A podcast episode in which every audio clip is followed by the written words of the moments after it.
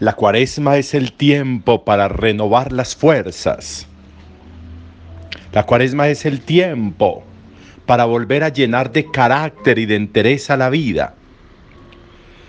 La cuaresma es el tiempo para hacer que la vida se fortalezca, que continúe en nosotros la siembra y la cosecha de manera continua y permanente. Cuando permitimos, porque muchas veces somos nosotros los que lo hacemos, cuando permitimos que el cansancio llegue a nuestra vida, que la fatiga nos doblegue, entonces perdemos el horizonte y al perder el horizonte se pierde el camino. Y al perder el camino terminamos en cualquier lugar muy distinto a aquel al que, en el que quisiéramos estar, en el que quisiéramos vivir, a donde quisiéramos llegar.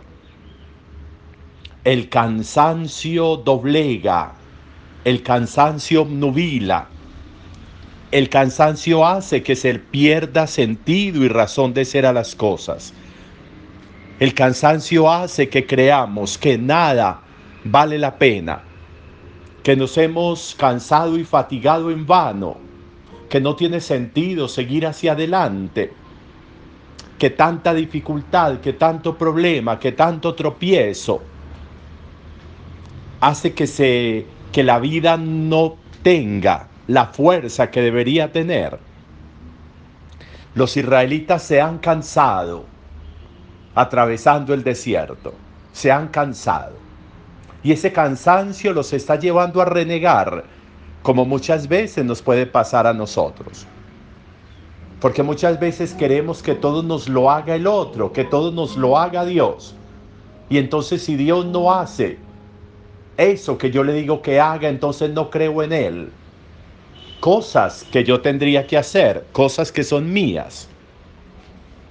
Los israelitas están renegando.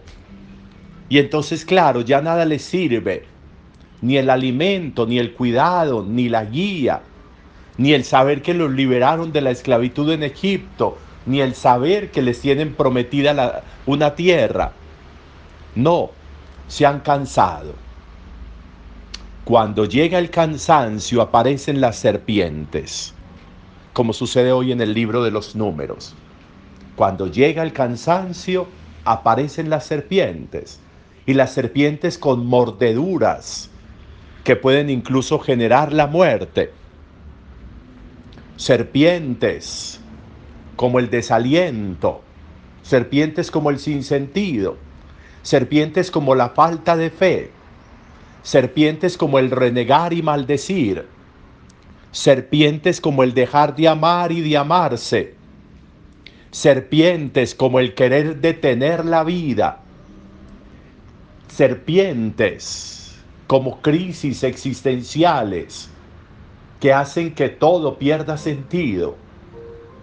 Esas serpientes que van y vienen y que nos van como enredando en ellas mismas hasta perder el sentido incluso del alimento, incluso del descanso, incluso del, del cuidado personal, incluso del cuidado de los seres que están junto a nosotros el cansancio que genera serpientes.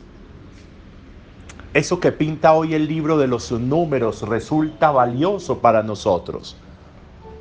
Que puede que estemos experimentando ese cansancio.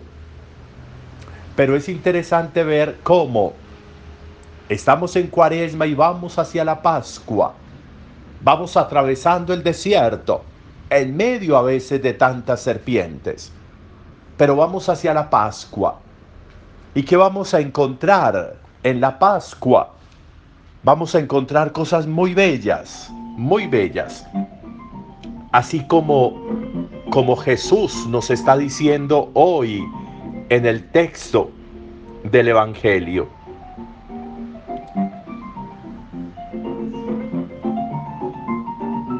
Seré elevado cuando levantéis en alto al Hijo del Hombre, sabréis que yo soy.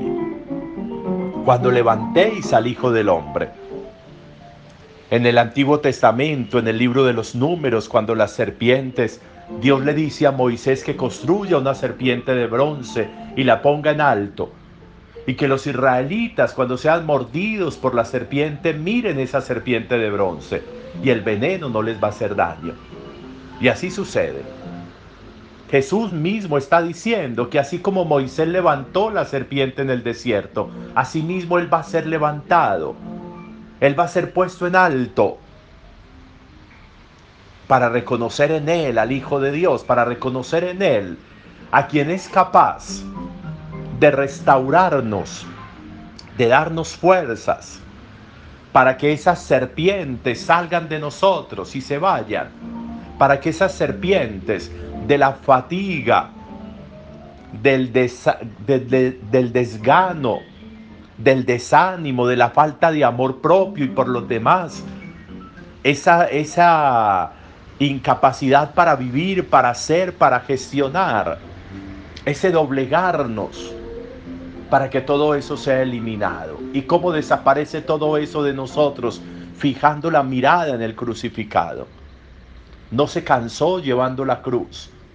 Se caía y volvía y se levantaba y sigue en alto en la cruz, no se ha cansado, sigue en la altura de la cruz, para que fijando la mirada en Él, nosotros encontremos caminos para volver a comenzar, para restaurarnos, para rehacernos, para fortalecernos. Él restaura nuestra vida. Por eso creemos en Él. Díselo hoy en oración. Buen día para todos.